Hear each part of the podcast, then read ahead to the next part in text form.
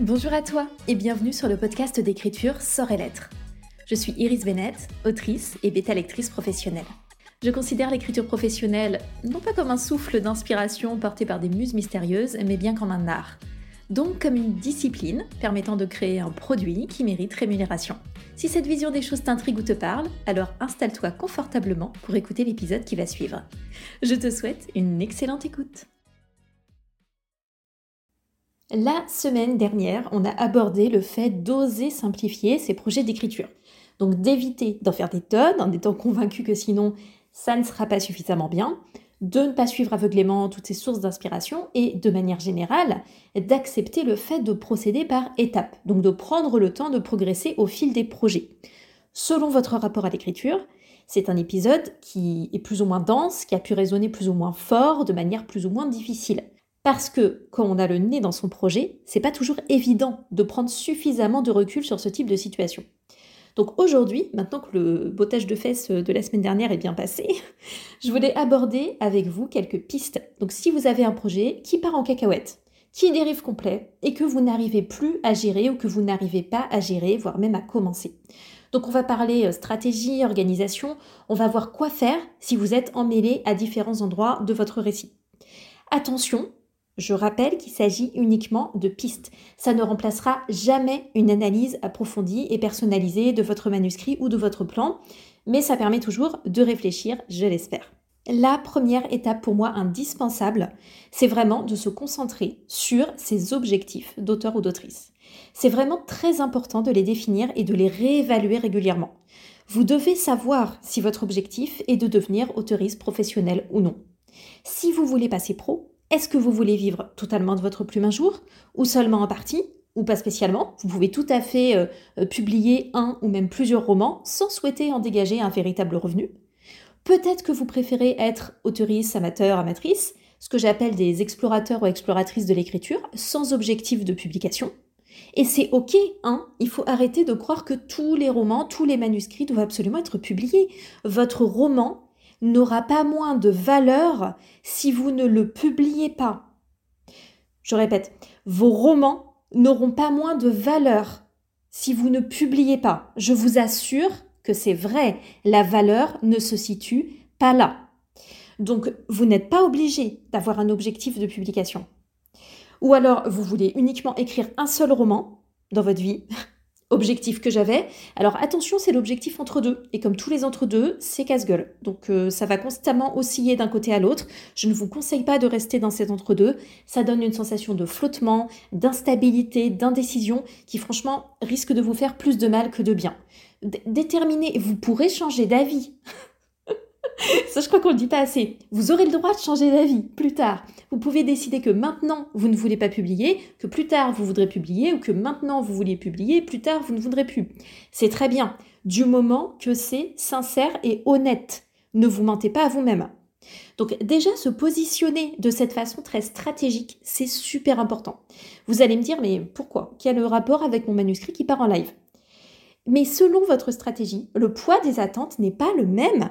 Si vous ne souhaitez pas devenir auteur professionnel, pourquoi vous vous mettez autant la rate au courbouillon? Pourquoi vous perdez votre plaisir d'écrire? Parce que vous vous collez des objectifs qui ne sont pas les vôtres, tout simplement. Donc ça, c'est le point essentiel, crucial. C'est votre vision personnelle à laquelle vous rattachez quand vous ne savez plus pourquoi vous faites les choses. Mais on a aussi une autre catégorie d'objectifs. Il s'agit des objectifs de votre roman. Ce manuscrit-là précisément, ses caractéristiques. Quel est son thème ou ses thèmes principaux? Essayez d'éviter d'avoir des thèmes trop généraux, genre vraiment essayez de, cibler un peu plus ce que vous voulez faire. Quelle est son ambiance? Qu'est-ce que le lectorat, si vous écrivez pour être lu, devra ressentir? Quel type d'émotion vous voulez générer avec votre roman? Ça, c'est très important. Si je prends l'exemple de mes romances feel good, bah c'est feel good. Donc euh, je veux que tout le monde soit feel goodé quoi. Donc euh, c'est un peu pétillant, c'est un peu émouvant, c'est un peu drôle, un peu stressant, un peu léger, un peu profond.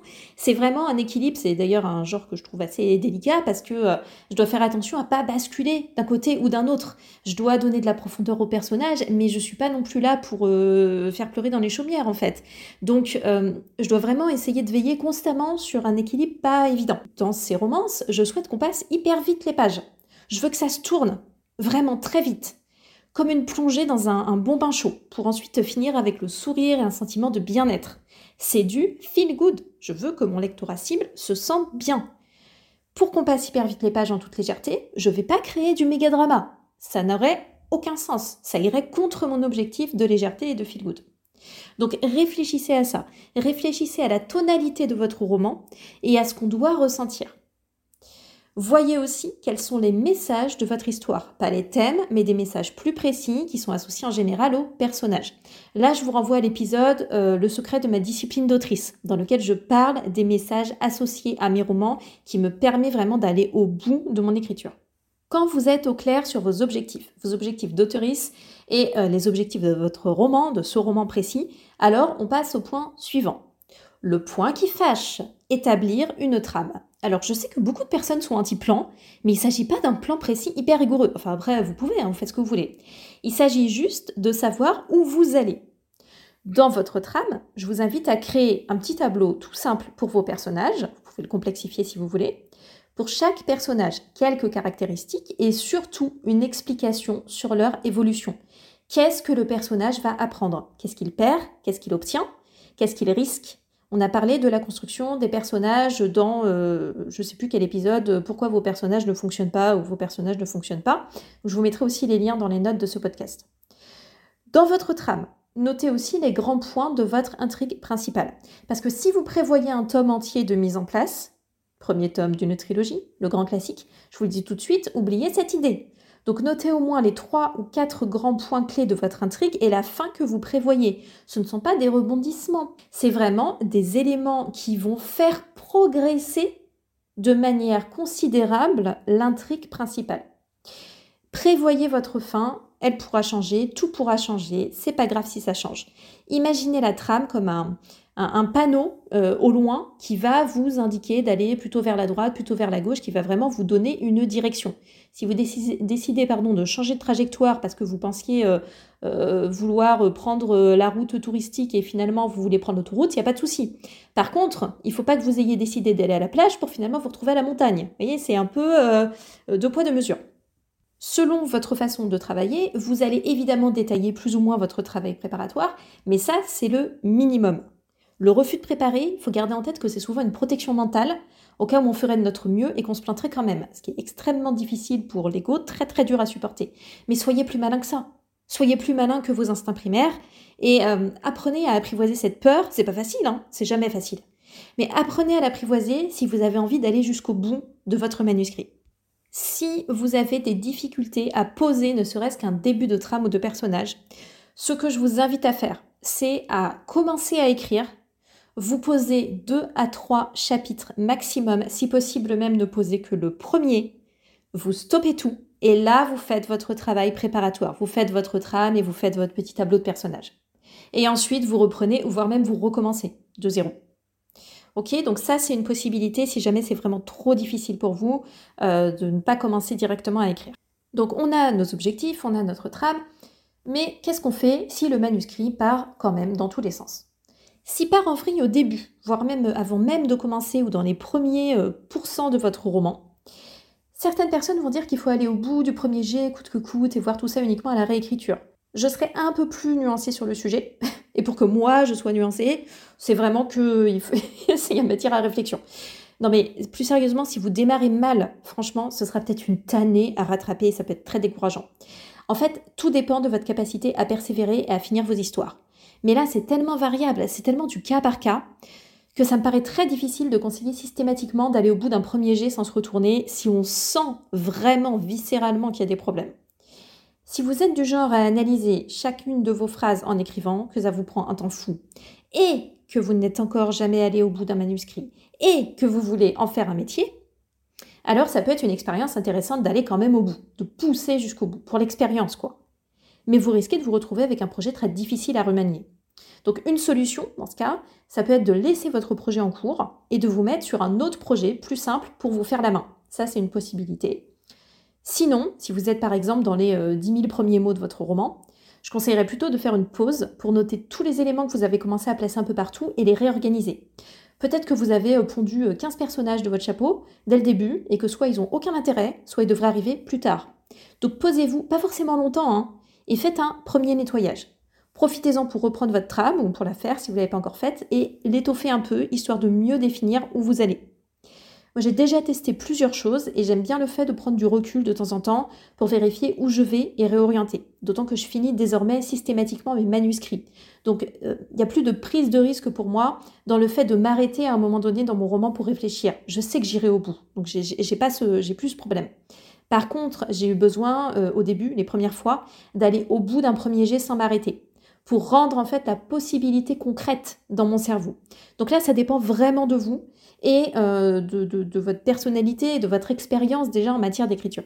Supposons maintenant que vous êtes en cours d'écriture, euh, par exemple vers le milieu ou à partir du milieu, et là votre manuscrit part en vrille. En général, vous ne savez pas où vous allez dans ce cas. Euh, vous avez sans doute ajouté des tas de trucs un peu partout, sauf que sur la seconde partie, ça devient moins drôle parce qu'il va falloir recoller tous les morceaux. Et quand on ajoute le découragement, tout à fait normal, hein, qu'on ressent euh, en général à ce moment-là, parce que c'est long d'écrire, ça prend du temps, de l'énergie, de la charge mentale, de l'investissement personnel. Bon, quand on fait le combo de tout ça, il y a de quoi partir en cacahuète, on est d'accord. Donc de nouveau, je vous invite à remettre les choses au clair. Là, vous prenez le temps d'une relecture. Vous avez aussi le carnet des ménages, hein, la ressource gratuite sur mon site web, qui peut vous aider à clarifier un peu. Revenez bien sûr également à vos objectifs de départ et posez-vous cette question, enfin ces questions en permanence. Pourquoi mes personnages font ce qu'ils font? Est-ce qu'ils ont de bonnes raisons de le faire? Qu'est-ce qu'ils ont à perdre? Qu'est-ce qu'ils ont à gagner? Leurs réactions sont-elles vraisemblables? Est-ce qu'il y a une progression de mon intrigue principale ou est-ce que je me suis perdue dans les méandres des intrigues secondaires? Dans votre relecture, analysez également l'intérêt par chapitre. Est-ce que chaque chapitre apporte quelque chose? Progression d'intrigue, progression psychologique de personnage. Notez les points clés de progression de votre intrigue principale et à part, notez les intrigues secondaires que vous avez lancées. Peut-être qu'il y en a trop ou qu'elles sont trop mal gérées. Peut-être qu'elles ont bouffé l'intrigue principale. Là, par exemple, sur mon manuscrit euh, de Accord Café et Préjugés, je me suis rendu compte en écrivant que j'avais mis trop de choses.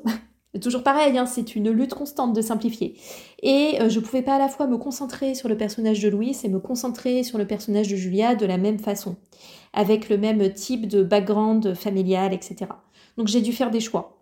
Ça me fait pas plaisir, évidemment, mais euh, voilà, je pouvais pas rajouter encore euh, trois ou quatre personnages euh, dans cette histoire, les gérer correctement. Ils auraient été trop creux, ils auraient pas été assez approfondis, ça aurait desservi mon histoire. Donc j'ai dû faire une pause, j'ai dû revenir un peu en arrière, retirer ces éléments pour mieux avancer par la suite. Donc ça, n'hésitez pas vraiment à, à évaluer s'il y a du tri à faire, faites-le. Voilà, n'hésitez pas. Une autre option à ce stade, c'est d'impliquer quelqu'un dans votre processus d'écriture. Donc euh, quelqu'un qui lira peut-être le manuscrit jusqu'à son point d'écriture. Moi, ça m'arrive de faire ça de la, bêta lecture, qui du coup est plutôt de l'alpha lecture dans ce cas euh, de, déblocage, quand je travaille avec des autoristes qui sont bloqués. Euh, ça peut vous permettre à pointer certains problèmes, à nettoyer, à vérifier le positionnement, à vérifier voilà, tout ce qu'il faut pour vous permettre de mieux repartir. Ne faites pas une trop longue pause quand vous êtes en train de faire euh, votre analyse à ce stade. Si jamais vous faites une réécriture intermédiaire, par pitié, n'y passez pas mille ans. Rectifiez juste les éléments de fond nécessaires pour garantir la poursuite de l'intrigue et la cohérence psychologique des personnages. Si votre roman part en vrille avant la fin, on est allé sur le, le dernier quart, on va dire, du roman, c'est le signe que vous avez lancé plein d'éléments non maîtrisés dans vos chapitres précédents. La plupart du temps, c'est ça. Alors là, je vous conseille pas de faire une pause et de réfléchir. Parce que si vous êtes vraiment proche de la fin, le fait de remettre à plat, ça fera pas une grande différence. De toute façon, après, il faudra réécrire. Donc, bouclez votre roman le plus rapidement possible. Votre dénouement, il sera foiré, évidemment. C'est pas grave. Vous changerez ça à la réécriture. Donc, ça, c'est vraiment. Si vous êtes trop proche de la fin, écoutez, finissez coûte que coûte. Euh, puis laissez passer du temps, on va reparler après d'histoire de relecture et tout. Mais bouclez, bouclez-le. Il, faut arrêter à un moment donné. Il y, a sans doute des éléments qui sont trop en amont dans le projet. On va pas se remettre à tous retaper. Euh, vous n'allez jamais vous en sortir. C'est sans fin. Ah, et euh, avant la fin, justement, si vous êtes bloqué avant la fin de votre roman, s'il vous plaît, arrêtez de vous raconter que vous ne voulez pas quitter vos personnages et que c'est pour ça que vous finissez pas. Non mais, c'est quoi ce prétexte Franchement, vous, vous pas honte? Vous les quittez pas? Vous les quitterez plus jamais. Ils sont dans votre tête. Rien vous empêchera de reprendre cet univers dans d'autres projets si vous le souhaitez. Donc euh, utilisez cette corde émotionnelle pour euh, procrastiner, euh, pas finir. C'est pas correct envers vous-même, c'est pas correct envers vos personnages non plus. Ils méritent une fin à leur histoire. Donc si vous les aimez tant que ça, ne soyez pas toxiques, accordez-leur cette fin, laissez-les vivre leur vie mais qu'est-ce qu'il faut pas entendre, je vous jure Que vous flippiez à l'idée de devoir écrire, ou même de commencer autre chose, ça je peux tout à fait comprendre, mais c'est encore un autre problème. Et il va quand même falloir passer outre, je suis désolée, mais ce sera nécessaire. Bon, supposons que vous avez fini votre premier jet et vous savez que vous êtes complètement parti en live, tellement que vous savez même pas comment réécrire. Alors déjà, laissez passer du temps. 3-4 semaines, c'est un minimum, peut-être même davantage, le temps de laisser décanter ne laissez quand même pas le sujet dériver à l'infini. Donc mettez-vous un rappel à une date ultérieure précise. Attention, si vous commencez un autre projet entre-temps, vous risquez soit de plus vouloir reprendre le précédent, soit de les reprendre un peu trop en même temps, et ils vont se bouffer l'un l'autre et vous allez plus vous en sortir. Donc tout le monde n'est pas fait pour mener plusieurs projets en même temps, hein. loin de là. C'est même pas du tout la majorité des personnes. Donc définissez un moment où reprendre votre manuscrit qui va bien s'intégrer avec la suite des événements. Là, soyez réaliste. Ensuite, vous faites une relecture complète. Prenez le moins de notes possible, surtout si ça part en cacahuète.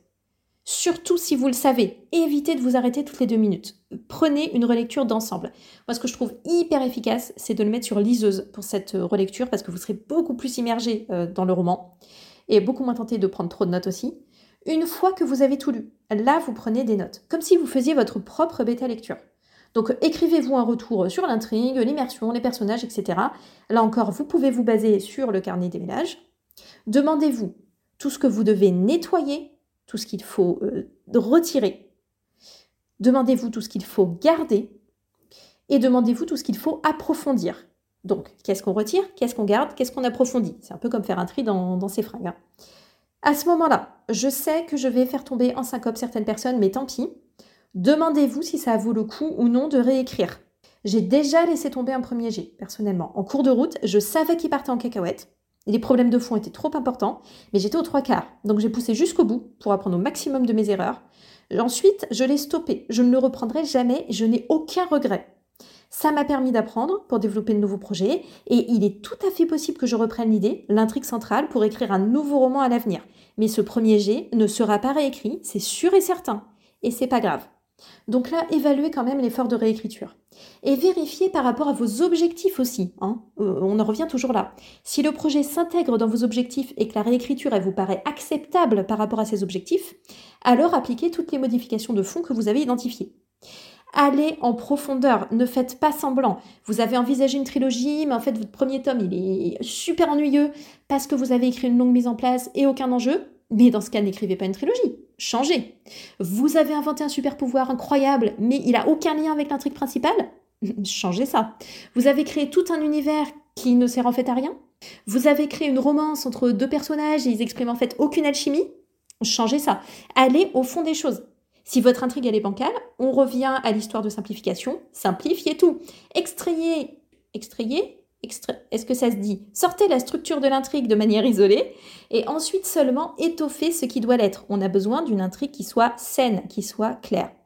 On n'est jamais totalement lucide par rapport à ses propres écrits, hein, évidemment, mais faites au mieux. Et quand vous avez envie de bidouiller une solution de facilité pour résoudre tel ou tel point, retenez-vous et allez plus loin. Je sais que c'est dur, hein. Moi aussi je bidouille, qu'est-ce que vous croyez? On bidouille tous. Essayez de freiner vos bidouillages. Alors, je sais qu'on cherche toujours la méthode parfaite de réécriture. Sachez que toutes vos méthodes magiques, elles vont foirer si vous n'appliquez pas ce prérequis essentiel, à savoir un maximum d'honnêteté envers vous-même avant même de commencer à réécrire. Ça se passe dans la relecture. Et point trop n'en fou, hein, il ne s'agit pas de tout jeter, pas du tout. Rien n'est parfait. Donc vérifiez ce qui est nécessaire par rapport au type de projet que vous voulez produire, les objectifs. Mais si vous avez une énorme incohérence, ne la cachez pas volontairement sous le tapis. On va la trouver à un moment ou à un autre.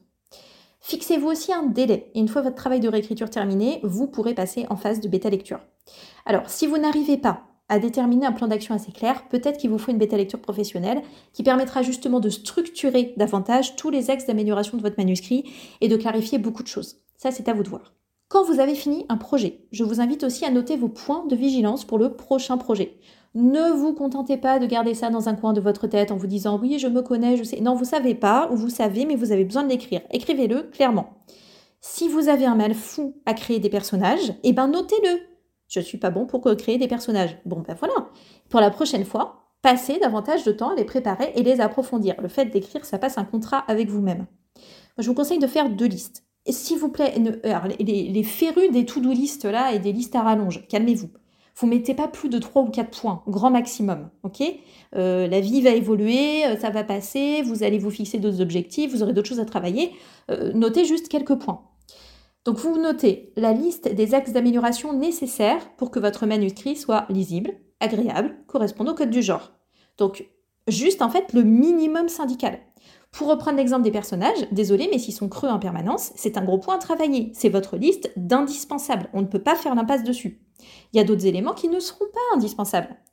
Donc, euh, votre liste de ce qui n'est pas indispensable, c'est euh, vous sentez que ce serait sympa de progresser là-dessus, euh, mais en fait, attention, il faut que ce soit aussi par rapport à votre style et vos objectifs. Imaginez quelqu'un qui écrirait des pièces de théâtre, et il dirait Waouh, je suis super mauvais en description, je dois absolument travailler ça. Mais qu'est-ce qu'on s'en fout? Il n'y a pas de description dans une pièce de théâtre, vous voyez ce que je veux dire? Donc, les objectifs. Ne vous lancez pas dans trois tonnes de trucs à améliorer qui n'ont rien à voir avec vous. C'est juste décourageant. Donc prenez les choses petit à petit. Si vous avez retenu de tout ça que le point clé c'est les objectifs, eh ben c'est super, c'était l'idée principale. Et sinon, je vous laisse le temps de réécouter tranquillement en prenant des notes, etc. Cet épisode qui, je sais, est assez dense. Moi, je suis épuisée de tout ça. ça m'a crevé. Merci d'avoir suivi cet épisode jusqu'au bout. N'hésitez pas à me faire aussi des retours. Euh, c'est très intéressant pour moi de voir aussi les échanges qu'il y a sur le Discord euh, en, lien avec, euh, en lien avec ce podcast, en lien avec, en lien avec mes romans. Donc il y a vraiment un salon dédié pour que vous puissiez venir réagir entre vous aussi. C'est super intéressant. Moi, ça me permet aussi parfois ben, de définir des nouveaux sujets. Euh, pour, euh, pour le podcast ou des points à approfondir. Voilà, même si en général je tourne toujours les épisodes avec plusieurs euh, quelques semaines d'avance, on va dire. Mais ça peut aussi me permettre de voir quels sont les besoins, donc c'est très très instructif. Je vous souhaite une très belle journée, une belle écriture et je vous dis à la prochaine.